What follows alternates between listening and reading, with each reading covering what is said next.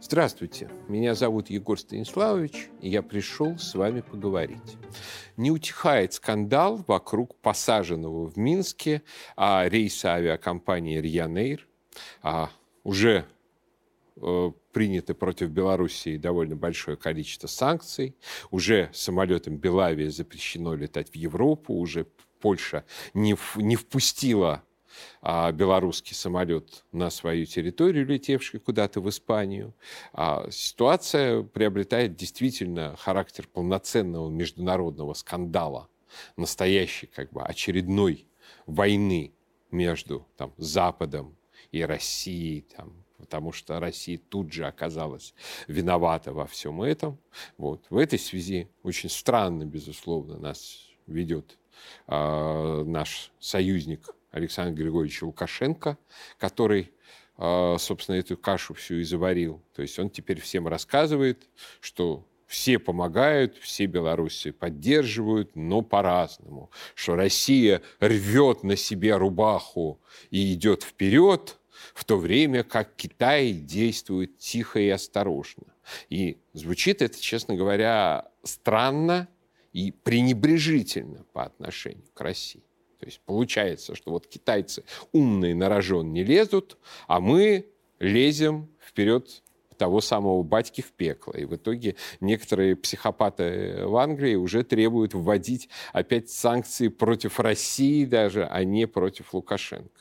Ну, это не очень хорошее, наверное, а, отношение к нам, особенно когда одновременно со всей этой историей Лукашенко рассказывает, что, э, он извиня... что Путин извинялся перед ним за то, что обсуждал Белоруссию с Байденом без его участия. Как бы, тема «А ну-ка, извинись», она звучит в полный рост. Ну, дядя, ты вообще соображаешь, в какую ситуацию ты поставил Россию – как, и как бы насколько уместно в этой ситуации а, говорить таким языком. Типа, мы никуда не денемся, это, это да, то есть я, ни, никто не будет спорить с тем, что Россия никуда от Беларуси не денется. Ну, да, это так только потому, что это Белоруссия никуда не денется от России. Мне в комментариях на прошлую передачу написали, что вот, как вы смеете, мерзавец, вообще писать о том, чтобы Белоруссия вступила в Россию. Тетя, я вас должен расстроить. Белоруссия вступила в Россию в IX веке нашей эры, а может быть даже чуть-чуть пораньше в каком-то смысле с Белоруссии России началась. Уж славянство точно началось с Белоруссии. Так что а, никакого выхода Белоруссии из России никогда не происходило и никогда не произойдет. Но это значит, что эта ситуация наша, которую мы будем решать а не кто-то будет нас втягивать как бы, с тем, чтобы мы в этой ситуации барахтались. Но а гораздо интереснее наблюдать как бы за нашей либеральной, прогрессивной, правозащитной и прочей общественностью, которая а, бушует, и оно, откровенно говоря, стоит на ушах а, в связи с а, той причиной, по которой был, на самом деле, все, как понимают, посажен этот рейс, в связи с задержанием Романа Протасевича и его подруги Софи Сапеги, вот. Уже опубликовано достаточное количество фотографий из серии э, «Протасевич, э, боец Азова в полной униформе, э, с пулеметом и так далее». То есть то, что он был э, каким-то журналистом, фотографом, фрилансером и так далее, это все ложь. Это была конкретная неонацистская, ну, не знаю, как бы это сказать, скажем так, неонацистский кадр, который приехал на Украину для того, чтобы убивать там русских, исходя из того, что нужно бороться как бы и за Украину, и за Белоруссию, за то, чтобы они не были частью России, не, было, не были частью русского мира, чтобы продолжалась их дерусификация, как хотят бандеровцы и измагарские националисты в Беларуси. Вот. И почему мы должны симпатизировать этому персонажу, почему мы должны переживать или очень переживать за его права, ну, совершенно непонятно. Другой вопрос, что тут, с моей точки зрения, Протасевич должен был быть арестован белорусским КГБ сразу, как он пересек границу своей страны, вернувшись из этого Азо, самого Азова. А, но в течение многих лет наличие в стране неонациста с боевой штурмовой подготовкой и с боевым опытом почему-то Лукашенко совершенно устраивал. И только тогда, когда этот неонацист начал подкапываться под режим самого Лукашенко, это его устраивать перестало. Ну, это еще раз говорит о том, что действительно, к сожалению, Александр Григорьевич с ценностями русского мира себя отождествляет не очень. Но мы переживать за Протасевича точно не должны. Нам говорят, что мы должны переживать за Софью Сапегу. У меня, конечно, от, одного, от одной этой фамилии э, начинаются какие-то такие странные ощущения. Я не понимаю немножко, в какой век я попал. Вот. Начинаются крутиться в голове строчки Алексея Константиновича Толстого знаменитые. «Валя толпою пегую, пришла за ратью рать, с Лисовским и с Сапегую престол наш воевать». Потому что действительно как бы для Белоруссии, для великого князь, земель Великого княжества Литовского, фамилия Сапега, ну, это все звучит примерно так, как для нас звучит Рюриковичи мы.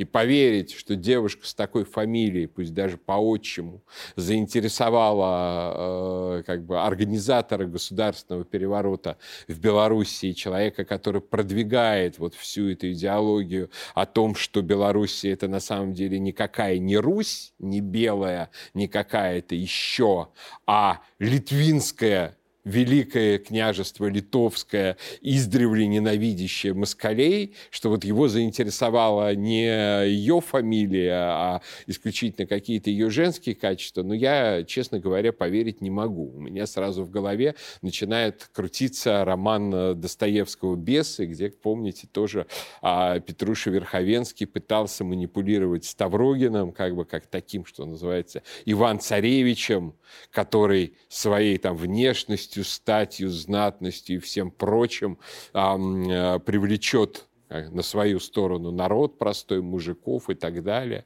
И, соответственно, будет устроена какая-то пугачевщина. Вот. То есть э, э, у меня ощущение, что вот я реально схожу с ума и попал не в тот век. Но в нашем веке девушка Софья Сапега является гражданской, гражданкой России. И тут действительно огромный хор моих коллег, э, моих знакомых и так далее, начинает дружно кричать вот на грани просто истерики в том духе, что Россия должна немедленно предъявить Лукашенко ультиматум, пригрозить, чтобы он сию секунду освободил гражданку России. В противном случае мы его там, не знаю, разбомбим, обстреляем, что-нибудь еще в том же сделаем, что как бы а, проводятся такие аналогии, что вот наш МИД вписывался там за Марию Бутину, значит, он точно так же должен вписаться за э, Софью Сапегу. В противном случае они не МИД, а вообще э, э, какие-то не очень э, профпригодные люди, смягчая. Вот. Ну, на самом деле это изрядное лицемерие.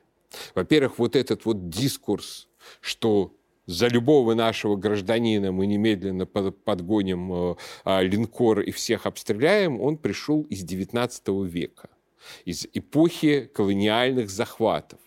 И вот в эту эпоху колониальных захватов действительно там часто такое бывало, что обижалась какая-нибудь могущественная страна, там, Англия, Франция, США и так далее за там, э, курицу, украденную какого-нибудь э, э, миссионера или торговца, и, соответственно, там, обстреливали столицы каких-нибудь отсталых султанатов, вводили туда немедленно войска, проводили карательные экспедиции и так далее. Но только одна была деталь. Во-первых, это европейские империи делали как сильные в отношении слабых. Во-вторых, по принципу «хочу – ввожу», «хочу – не ввожу».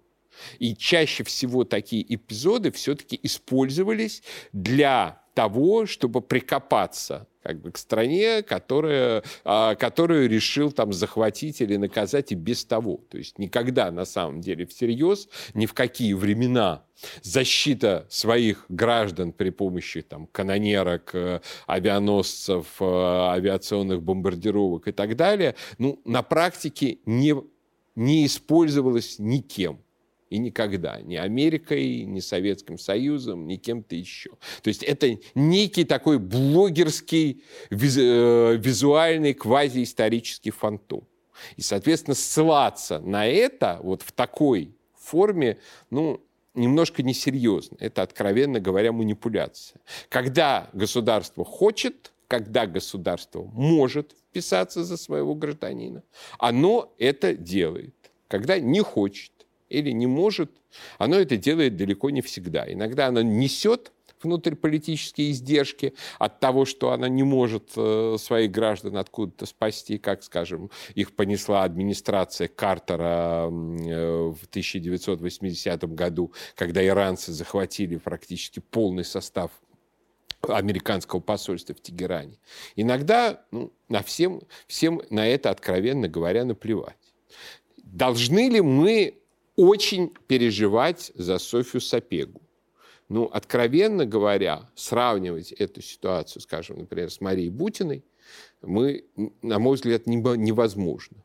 Бутина там, нарушила она американские законы, не нарушила она американские законы, занималась она с какой-то действительно преступной деятельностью с точки зрения законов США или не занималась. Я склонен скорее э, все-таки ко второму выводу. То есть, грубо говоря, они обнаружили на своей территории человека, который как бы действует в пользу сближения России и США, а поскольку момент был не очень подходящий для американских спецслужб, они на нее набросились так, как набросились.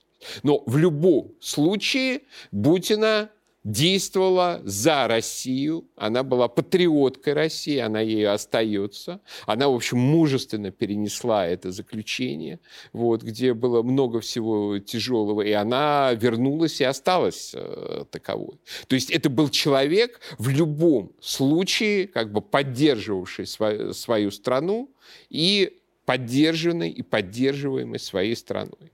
Чем занималась Софья Сапегов? Ну, в, в лучшем для нее случае она не занималась ничем и просто дружила с молодым человеком, который когда-то ездил на Донбасс убивать москалей, потом это самое, а, подстрекал массовые беспорядки, которые тоже вели там, к, уби, к, убийствам, к жестокостям, к, а, в конечном счете, в том числе со стороны властей к жестокостям и так далее. Ну, как бы каждый выбирает э, себе сердечного друга а, по сердцу, особенно студентки Соросовского Европейского университета. Они-то все как один живут сердцем, мы это знаем.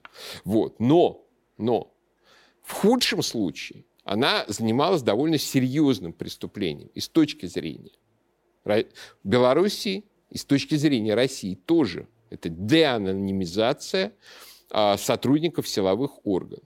Вот эта новая технология, которую всевозможные революционеры при, применяют в последние годы, это угроза сотрудникам силовых органов, что их деанонимизируют, соответственно, с расчетом на то, что те в результате разбегутся, выполнять свои функции не станут, э, и наступит, а вот что наступит? Ну, наступит, видимо, какая-то анархия, какой-то хаос это анархия и хаос на той же Украине после э, Майданного переворота творились много лет, и, как я понимаю, до сих пор в полной мере не исчерпаны. Вот. То есть для Белоруссии, по всей видимости, те, кто э, атакует тамошних силовиков, хотят того же. Для России они, в общем, хотят того же самого. То есть если обвинения в адрес Сапеги введении такого канала по деанонимизации белорусских силовиков не беспочвены, то скажите, с какой радости Россия должна очень переживать за такого рода свою гражданку-преступницу, поскольку наше а, взаимодействие с Белоруссией мы не можем и не должны на нее смотреть как на колониальный султанат. То есть мы должны смотреть на Белоруссию как на страну, конечной цели, как бы, э, конечной целью отношений с которой должно быть наше воссоединение. Воссоединение как единого, триединого русского народа, как восточного славянства и так далее. Вот. А содействует ли этой цели Софья Сапега? Нет, она этой цели не содействует никоим образом. То есть она в этом смысле скорее идет по а, пути своих знаменитых родственников, не родственников, но уж точно однофамильцев из 17 века, которые всячески подстрекали смуту в России. Скажем, Петр Ян Сапега был знаменитым воеводой Лжедмитрия II. То есть что должна в этой ситуации делать Россия? Ну, прежде всего, как бы следить за тем, чтобы ее гражданские права там, право, право на защиту, право на обращение без э, э, пыток, каких-то жестокостей и так далее, то есть того, что вообще в принципе не принято в, челове, в человеческом обществе, э, не нарушались. Но требовать «отдайте нам любой ценой», как бы независимо от того, преступница она или нет, извините, мне кажется, нет никаких оснований. И тем более нет оснований для риторики, а ну-ка, Путин, немедленно покажи а, Лукашенко, где тут раки зимуют и так далее. Я вообще заметил очень интересную вещь, что наши либералы с начала еще 90-х, они как бы, сейчас они иногда прикидываются националистами, было время, когда они прикидывались совсем.